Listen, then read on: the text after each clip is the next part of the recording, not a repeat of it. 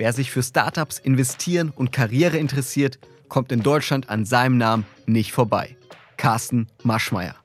Willkommen bei Money Mindset. Ich bin Leo Ginsburg.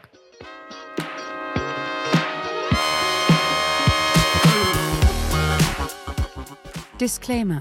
Die Inhalte dieses Podcasts beinhalten keine Kaufempfehlung der Redaktion. Aktien, Kryptowährungen und Investments sind grundsätzlich mit Risiko verbunden.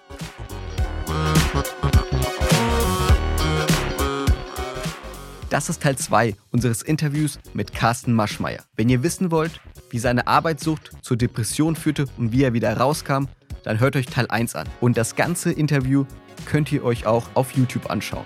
Hier geht es direkt weiter. 1988 war ein sehr wichtiges Jahr für dich. Da hast du ja die AWD gegründet, Allgemeiner Wirtschaftsdienst.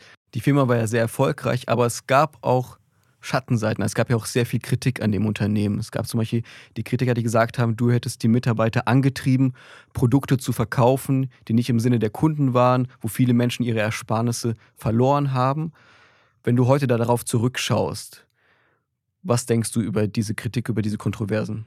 Also so eine pauschale, völlig überspitzte Kritik habe ich mir nie zu Herzen genommen. Wir haben zwei Millionen Menschen Milliarden gespart indem wir ihnen günstigere Beiträge für Versicherungen geschafft haben, höhere Renditen. Wir haben überhaupt keine eigenen Produkte gehabt. Es gab aber Unfälle, dass mal Fondsgesellschaften nicht performt haben, teilweise in die eigene Tasche gewirtschaftet haben und dann sind natürlich die Kunden sauer. Und ich habe es mir in Teilen dazu leicht gemacht. Bei VW, ein Händler wird ja auch nicht beschimpft vom Kunden, wenn die in der Zentrale am Dieselmotor darum manipuliert haben. Da habe ich gesagt, da, sind wir ja nicht schuld. Wir sind ja nicht die Initiatoren, wir sind nicht die Hersteller. Uns geben ja die Kunden das Geld nicht.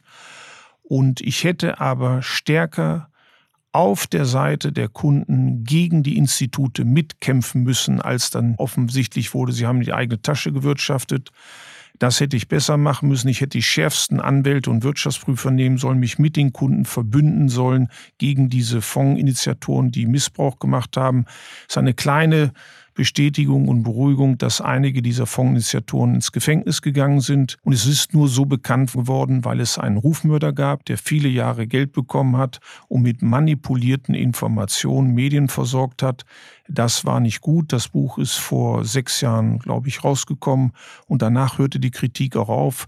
Chefredakteure haben Editorials geschrieben oder Kolumnen, dass sie einfach sagen, wir sind auf jemanden reingefallen, es war nicht alles perfekt. Als Unternehmer muss mehr gut laufen als schief laufen. Jeder Kunstfehler bei einem Arzt ist einer zu viel. Trotzdem kann das bei zwei Millionen Kunden und zehn Millionen Verträgen und ungefähr vielleicht 20 Millionen Beratungen ist ja logisch, dass auch mal etwas falsch erklärt wird oder äh, auch mal jemand äh, einem Kunden etwas erzählt, was gar nicht so stimmt. Das passiert überall. Aber wie das aufgebauscht wurde, es waren ja auch nicht Artikel gegen meine Firma, und andere, so ein Branchenvergleich, immer nur, und ich sage, Moment, die machen alle die gleichen. Diese Fonds haben alle vermittelt, die Deutsche Bank hat die vermittelt, alle haben diese Fonds vermittelt. Wieso eigentlich immer ich? Bis dann der Rufmörder sich irgendwann geoutet hat und äh, hat sich wohl mit seinem Auftraggeber über Prämien gestritten für den Rufmord. Und dann kam das Buch Der Rufmord raus. Also würde so sagen, diese Vorwürfe, die er muss ja auch sagen, immer noch ein bisschen an deiner Person haften, wo man immer noch, wenn man den Namen Carsten Marschmeier hört, denken ja auch viele über diese Zeit nach. Diese Vorwürfe, dass du deine Mitarbeiter sozusagen aufge... Äh, das ist absolut äh, völlig falsch und ich möchte das auch mal zeitlich einsortieren. Dieser große Fonds, den wir mitvermittelt haben, der hieß 9417. Das war der 17. Fonds im Jahr 1994. Das ist jetzt 29 Jahre her. Ich war eine ideale Projektionsfläche. Da ist ein Kapitalist, der hat sehr viel Geld. Da ist ein Netzwerker. Da ist ein Verkäufer. Und reich sein, Netzwerker sein, Verkäufer sein ist für manche komisch. Aber meine Gründer und Gründerinnen, die ich unterstütze, lieben mich genau dafür. Sie brauchen das Kapital, wenn wir so wollen, von einem Kapitalisten.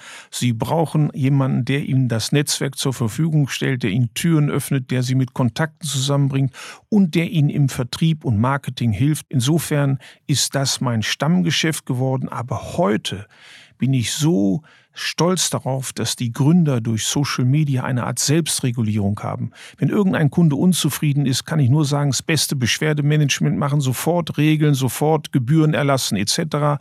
Da hat sich die Welt enorm gedreht. Sie ist ganz anders, viel sicherer, viel regulierter als 1994 gewesen. Ich habe die Firma 2007 verkauft. Die BaFin hat heute so hohe Anforderungen, dass es solche Fondsinitiatoren mit solchen komischen Methoden nicht mehr gibt. Lass uns dann über dein Leben heute sprechen.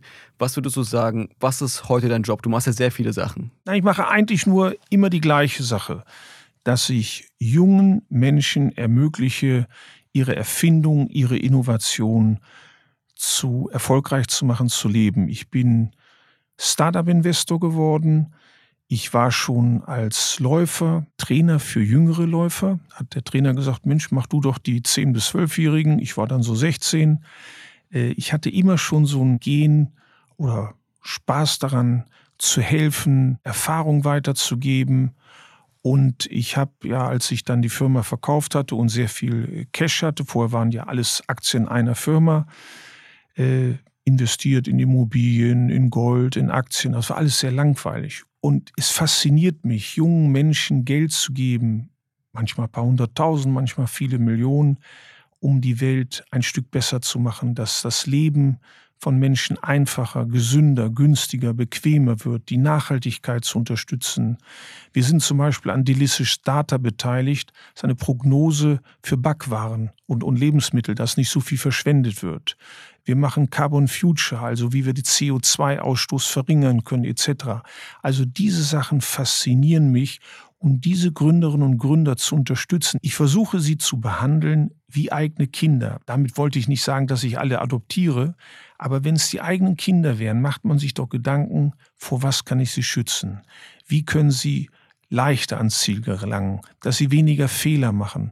Und ich versuche ein guter Gründervater zu sein. Und wenn man heute Gründerinnen und Gründer fragt, die mehrere Investoren haben, bin ich ganz sicher, dass die Gründerinnen und Gründer sehr oft erzählen, dass mein Team von Seed and Speed hier in Berlin oder von Olsen Capital in München ihr Lieblingsinvestor ist, weil wir ein faszinierendes Unterstützungspaket bieten. Ich kann mit ihnen über Leadership reden, über strategisches Sparring, über äh, Customer Success, aber eben auch viele Türen öffnen. Mich rufen Gründerinnen und Gründer an oder schreiben mir, kennst du bei Lufthansa ein? Ne, dann kriegt der CEO eine Mail oder kennst du da ein? Also das ist ein enorm wichtiges Unterstützungspaket. Ich bin sehr, sehr gerne äh, Gründungscoach und Startup-Mentor. Was muss man mitbringen, um von dir sozusagen finanziert zu werden, um von dir die Beratung zu kriegen? Jetzt außerhalb von einem konkreten Geschäftsmodell, aber was für eine Eigenschaften muss man mitbringen? Das Allerwichtigste ist, dass es die Existenzberechtigung für ein Gründungsteam ist eine echte Innovation. Es muss irgendein Problem danach leichter sein. Es geht nicht um den 98. Smoothie-Laden, sondern wirklich eine Erfindung, eine Innovation, die etwas verkürzt, vereinfacht, begünstigt, gesünder, nachhaltiger macht. Das zweite ist das Team. Immobilien sagt man immer Lage, Lage, Lage. Man kann ein Haus streichen, man kann Wände einreißen, man kann neue Tapeten oder neue Möbel. Wenn die Lage äh, schlecht ist, bleibt sie auch danach schlecht. Wenn sie gut ist, bleibt sie auch danach gut. Das Gründungsteam ist das Wichtigste. Sind sie komplementär? Ich glaube nicht an die One-Person-Show, dass eine Person alle Fertigkeiten, Eigenschaften, Kompetenzen, die ein Unternehmen ganzheitlich benötigt, in einer Person verkörpert. Ich glaube an komplementäre Teams, also auch nicht drei Studenten, gleiche Uni, gleiche Professoren, äh, gleiche Kurse, sondern der Marketing-Guy soll sofort sich eine BWLerin suchen oder umgekehrt. Und dann die mentale Stärke. Haben die revolutionären Mut? Halten die durch? Ist da eine Selbstreflexion? Ist äh, Beratungsfähigkeit da?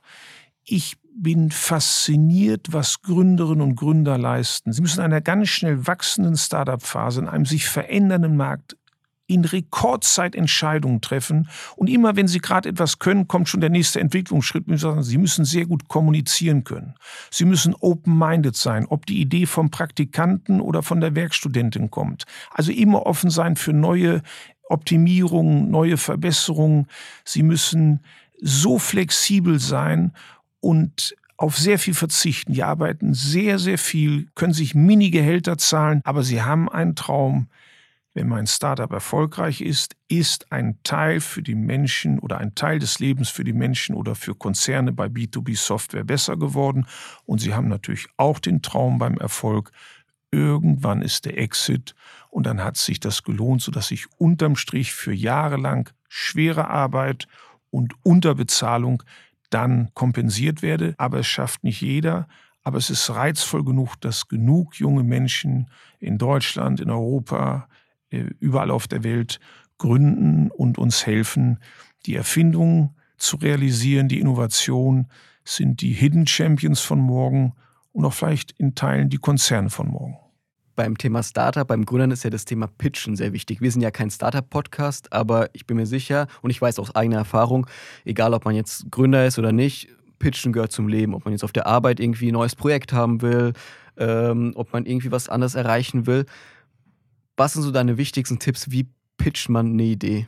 Das Wichtigste ist das Bewusstsein, dass das ein Verkaufsgespräch ist. Und die vielen Menschen, die Hülle der Löwen gucken, wir sind ja montags oft Marktführer oder Quotensieger, ist, dass man so viel lernt, wie man Gehaltsverhandlungen führt, Bewerbungsgespräche oder eben eine Idee oder ein Produkt pitcht.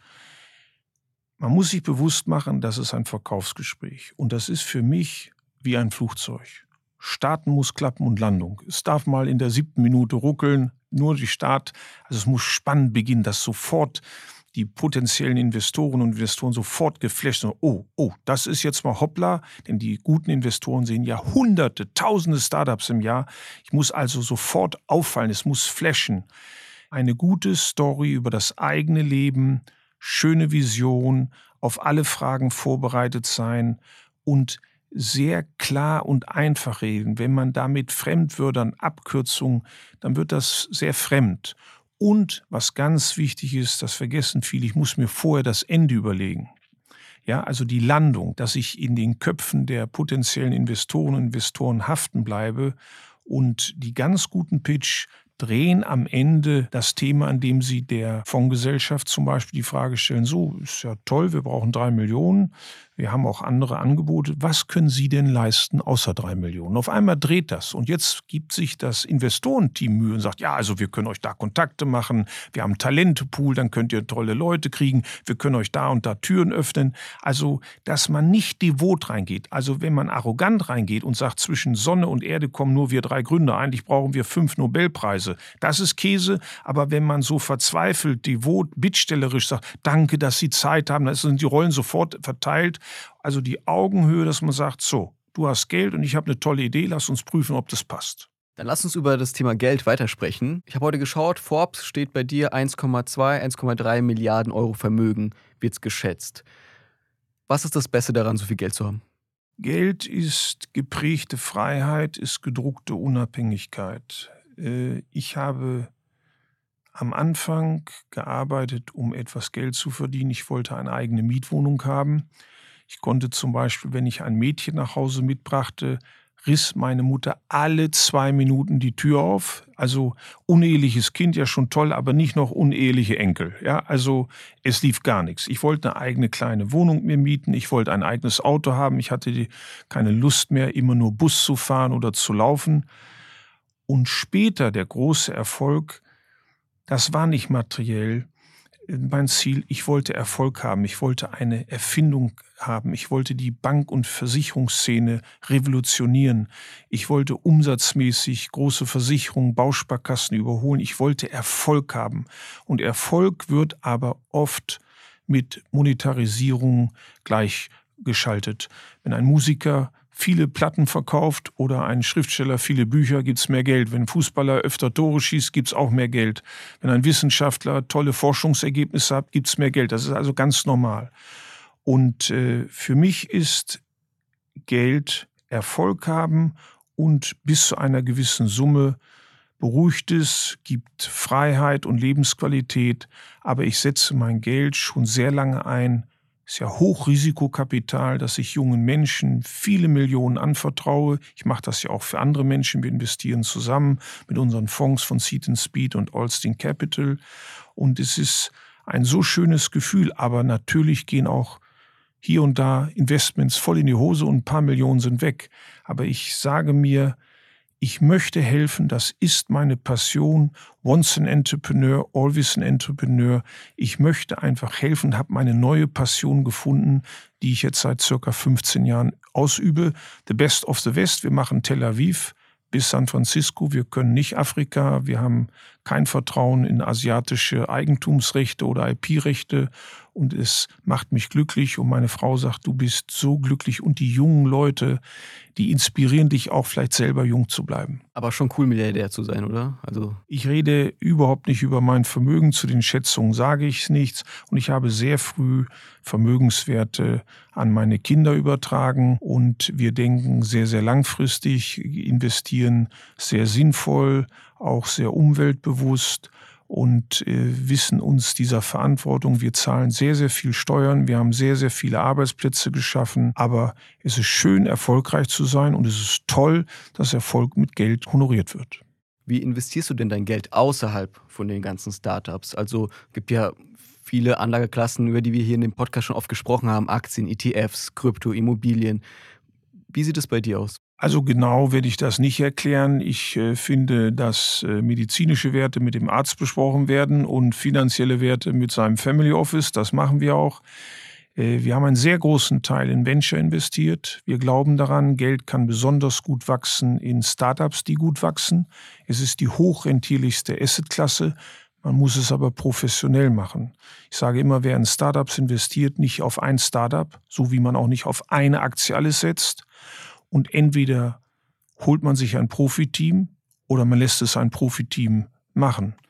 Natürlich haben wir auch in Immobilien investiert, äh, mittlerweile auch wieder in zinsreiche Anleihen, aber auch Aktien. Und mein Sohn Marcel macht einen eigenen Aktienfonds, Paladin One, sehr erfolgreich seit vielen Jahren, hat historisch den DAX äh, sehr stark outperformt. Also wir können Aktien, mein Sohn und äh, die Startups sehr viel besser, dass uns andere auch Geld anvertrauen. Wir legen Geld für Stiftungen, für Banken, für Versicherungen, für Celebrities, für Family Offices, für Unternehmen an und sind mit der Performance sehr, sehr zufrieden. Und das Schöne ist, es ist ein Dreiklang. Die Anwender der Software oder des Produktes sind bei einer guten Erfindung in einer besseren Lage. Die Gründerinnen und Gründer freuen sich, dass es klappt und die Investoren auch. Man sitzt in einem Boot und das ist das Schöne. Dann lass uns noch über das Thema Geld, aber aus einer Perspektive äh, für sozusagen äh, Normalos in Anführungszeichen sprechen, so Leute wie mich, die jetzt irgendwie nicht so viel Geld haben, dass sie jetzt in Startups investieren können äh, als Business Angel, sondern nebenbei Geld investieren wollen, vielleicht für die, für die Altersvorsorge oder irgendwie um ein Vermögen aufzubauen im ne, mittleren Alter. Was wäre denn dein Rat an junge Menschen, so Mitte 20, die gerade vielleicht ihren ersten Job haben, Geld haben? Was sollten sie mit ihrem Geld überhaupt machen? Die beste Art der Vermögensbildung ist Finanzbildung, Fortbildung. Man verdient oder Frau verdient im Laufe des Lebens an Lebenseinkommen ein bis zwei Millionen. Das ist so, wenn man 40, 45 Jahre arbeitet, muss man gar nicht sehr viel Inflation und Karriere unterstellen. Und für mich ist das Wichtigste nicht, wie viel man verdient, sondern wie viel Geld Ende des Monats übrig bleibt. Das Reichwerdepotenzial ist die Differenz zwischen Einnahmen und Ausgaben. Und dieses Potenzial, diese Reichwerdemasse, kann ich durch zwei Sachen optimieren. Ich kann die Einnahmen erhöhen.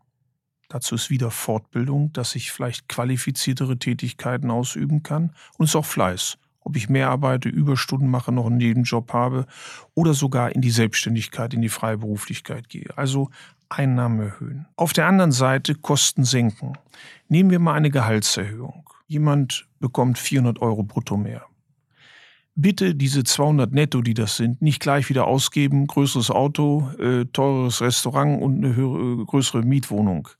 Ich bin der Meinung, dass man zum Beispiel von den Gehaltserhöhungen 50 Prozent gleich beiseite legt. 50 Prozent die Hälfte. Von den Gehaltserhöhungen, nicht von jeder Gehaltserhöhung, mhm. aber dass man nicht denkt, mehr Geld, also gleich mehr ausgeben. Mhm. Dann ist es völlig egal, was man verdient, aber es ist nicht egal, was übrig bleibt. Und ich empfehle jungen Menschen, dass sie ihre Kosten killen. Ich nenne das den Geldfresserfaktor. Das ist die Schachtel Zigaretten am Tag, sowieso ungesund. Es ist der teure, überteuerte Kaffee in einem, äh, ja, wo auch immer. Es sind da mal Süßigkeiten, da mal. Wenn man nur mal, sagen wir, sieben Euro am Tag nimmt und das über ein Jahr, dann sind das zweieinhalbtausend im Jahr. Bei fünf Prozent Zinsen sind das nach zehn Jahren 32.000 Euro. Nach 25 Jahren 121.000 Euro. Das, also dieses Bewusstmachen, dass Zeitdauer ein enormer Renditetreiber ist. Und ich empfehle eben, kostendetektiv zu sein, die Geldfresserfaktoren zu stoppen und auf der anderen Seite die Einnahmen zu erhöhen dann ist das Potenzial für Vermögensbildung sehr groß und dann muss man sich mit dem Faktor Zeit verbünden. Ich bin also nicht derjenige, der einem jungen Menschen sagt, tu die 10.000 Euro dahin oder dahin. Es geht um viele hunderttausend Euro, wenn man es langfristig sieht und ein bevorzugter Weg ist Aktiensparen. Es gibt genug Studien, dass wenn man lange genug in einen Index oder breit gestreuten Aktienfonds investiert, kaum Verluste haben kann. Und dann kommt der Cost-Average-Effekt dazu. Also wenn man zum Beispiel 200 Euro monatlich spart, aber nicht mal die Aktie, oh, Aktien sind gut gelaufen, ich investiere mehr, Aktien laufen schlecht, ich investiere nicht, sondern wie eine Maschine durchorganisieren, die jeden Monat kauft, dann kauft man ja automatisch in Monaten, wo Aktien teurer sind, weniger Aktien und in Monaten, wo Aktien günstiger sind, mehr. Das ist ein zusätzlicher Renditetreiber. Und ich empfehle, dass man nicht Ende des Monats guckt, was übrig ist, sondern dass man Anfang des Monats beschließt, was Ende des Monats übrig ist. Das heißt, reich werden beginnt im Kopf, beginnt mit einem Plan, mit einem Finanzstatus und mit einer Strategie, die Marathon heißt sagen wir mal Vergangenheitsreise, du bist jetzt irgendwie 25 Jahre alt, hast dann irgendwie äh, einen Job. Was würdest du mit deinem Geld machen, so konkret es geht? Ich habe alles in Fortbildung gesteckt, in mein erstes Büro. Ich kann jungen Menschen nur sagen, verzichtet auf zu frühen Luxus, geht in Fortbildung, macht Seminare, erhöht euren Wissenslevel, damit euren Kompetenzlevel. Klar soll man sich auch mal was gönnen, aber ich meine, dass gerade da die Weichen gestellt werden. Das ist ja schon die Entscheidung, studiere ich oder gehe ich gleich in den Job. Die meisten, die studieren und zu Ende studieren, haben ein insgesamt höheres Lebenseinkommen dann. Würdest du studieren? Wäre das dein Tipp? Oder?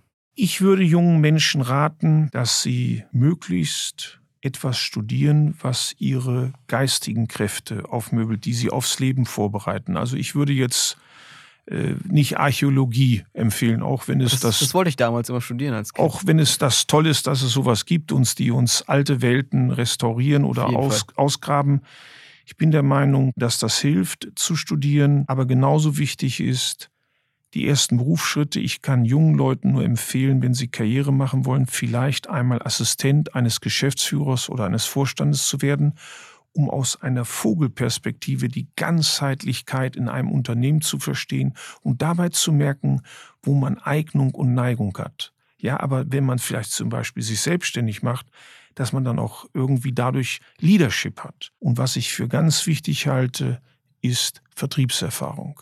Junge Leute sollten mal ein Vierteljahr in der Galerie arbeiten. Nach einem Vierteljahr wissen die schon beim Blick, wenn jemand reinkommt. Der hat nur keinen Regenschirm und es regnet. Der will also nur einen trockenen Kopf haben oder der ist wirklich interessiert. Und wenn es ein Vierteljahr in der Boutique ist oder bei einem Dönerladen, egal, Umgang mit Menschen, Kommunikation ist so wichtig. Wer gut kommunizieren kann, wird als Gründerin und Gründer erfolgreicher, weil er besser mit Journalisten reden kann, mit Investoren, mit Bewerbern. Er kommt besser in der Partnerschaft klar, er kommt besser in der Erziehung der Kinder klar. Man muss auch Kindern was verkaufen, kann sie nicht schlagen oder bedrohen. Man kommt besser mit Nachbarn, mit Freunden klar. Also Kommunikation ist alles und es kommt neben der Kommunikation noch eine immer wichtigere Fremdsprache dazu. Und die wichtigste Fremdsprache, die Menschen lernen sollten, ist das Programmieren. Äh, das ist nicht nur einfach anwenden. Wir müssen wissen, das ist alles heute Technik äh, durch ChatGPT, durch äh, ja, diese ganzen Sprachnetze, Large Language und so weiter. Das ist eine neue Kunst. Meine Frau sieht das, wenn sie mal ein Drehbuch durch eine solche Maschine zieht, dann kriegt sie auf einmal Ideen, was mit dem Mörder oder dem Polizisten passiert.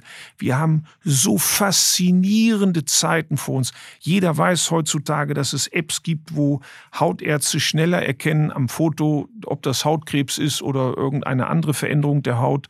Und genauso werden wir sehr viel geistige Fähigkeiten optimieren. Also ich empfehle, wo es kann, sich fortzubilden, die Technik zu verstehen, denn zum Beispiel JetGPT geht es ja nicht nur um die Anwendung, sondern wie frage ich, wie nutze ich die Maschine, dass sie mir wirklich in Riesenzeitersparnis Antworten gibt, die ich, auf die ich nicht gekommen wäre, Vorschläge macht, ist eine faszinierende Welt, dass wir zur menschlichen Intelligenz auch die künstliche Intelligenz dazu addieren können. Ein Punkt noch zu dem Thema Referent werden. Ein sehr interessanter Tipp. Ich glaube, nicht alle können das natürlich. Was ist so das Aller, Allerwichtigste, was denkst du, was man so lernen würde? wenn man irgendwie Referent wäre von einem Vorstandsvorsitzender, vom Geschäftsführer? Leadership, das kann manchmal sein, dass man merkt, wie man es selber später anders machen möchte, weil jemand die Menschen nicht gut behandelt, nicht fördert. Aber die Ganzheitlichkeit, dass man alle Unternehmensbereiche dadurch ein bisschen kennenlernt und die Vernetzung, man wird später die Must-Have leichter identifizieren statt die Nice-to-Have, die Prioritäten, die strategischen Schwerpunkte. Ich halte es für eine ganz kostbare Ausbildung, ich äh, habe das bedauert, dass ich das nie konnte. Und als ich eine große Firma schon hatte, konnte ich ja nicht sagen, ich begebe mal ein Jahr weg und werde woanders Assistent. Also Sales, Fremdsprachen und möglichst in einem Unternehmen lernen. Ich empfehle jungen Leuten, so viel Praktika wie möglich zu machen. Gleich zu merken, ist Konzern deine Welt? Ist es Startup? Ist es Flexibilität? Ist es Großkonzern mit anderen Abläufen? So viel wie möglich auszuprobieren denn das Leben ist zu kurz und 40 Jahre Arbeit und dann irgendwie an der Neigung, Eignung, an dem, was Spaß macht und das Talent hergibt, vorbeizugehen, weil man nicht genug probiert hat. Das wäre sehr schade. Wenn wir kurz in die Zukunft schauen, gibt es noch irgendwelche Dinge, wo du sagst, das würde ich gerne machen? Ich habe meine Bucketliste und die ist sehr privat. Ich bin in einer Give-Back-Phase. Ich kümmere mich sehr gerne um Gründerinnen und Gründer. Ich möchte noch ein paar Unicorns aufbauen, habe aber auch private Ziele, was ich noch für mich selber lernen möchte, möchte noch mehr Zeit mit meinen Kindern und irgendwann Enkelkindern verbringen, noch mehr Zeit mit meiner Frau und meine Kombination von Erfolg leben, dass das Arbeitsleben in einer guten Dosierung dabei ist. Ich könnte nicht ohne Arbeit, ich wüsste, würde verrückt werden, dass man gesund lebt, dass man Zeit für die Familie und Freunde hat. Dazu gehört ein gutes Zeitmanagement. Und dieses ganzheitliche Paket möchte ich für meine hoffentlich noch vielen Lebensjahre nutzen, nachdem ich das zwischendurch einmal mehrere Jahre gründlich falsch gemacht habe. Und danke, Carsten, für das Gespräch. Gerne, Leo. Das war unser großes Interview mit Carsten Maschmeyer. Wenn euch das Gespräch gefallen hat, lasst gerne eine Bewertung da, folgt uns auf Instagram, abonniert unseren YouTube-Channel. Ich bin Leo Ginsburg. Bis zum nächsten Mal.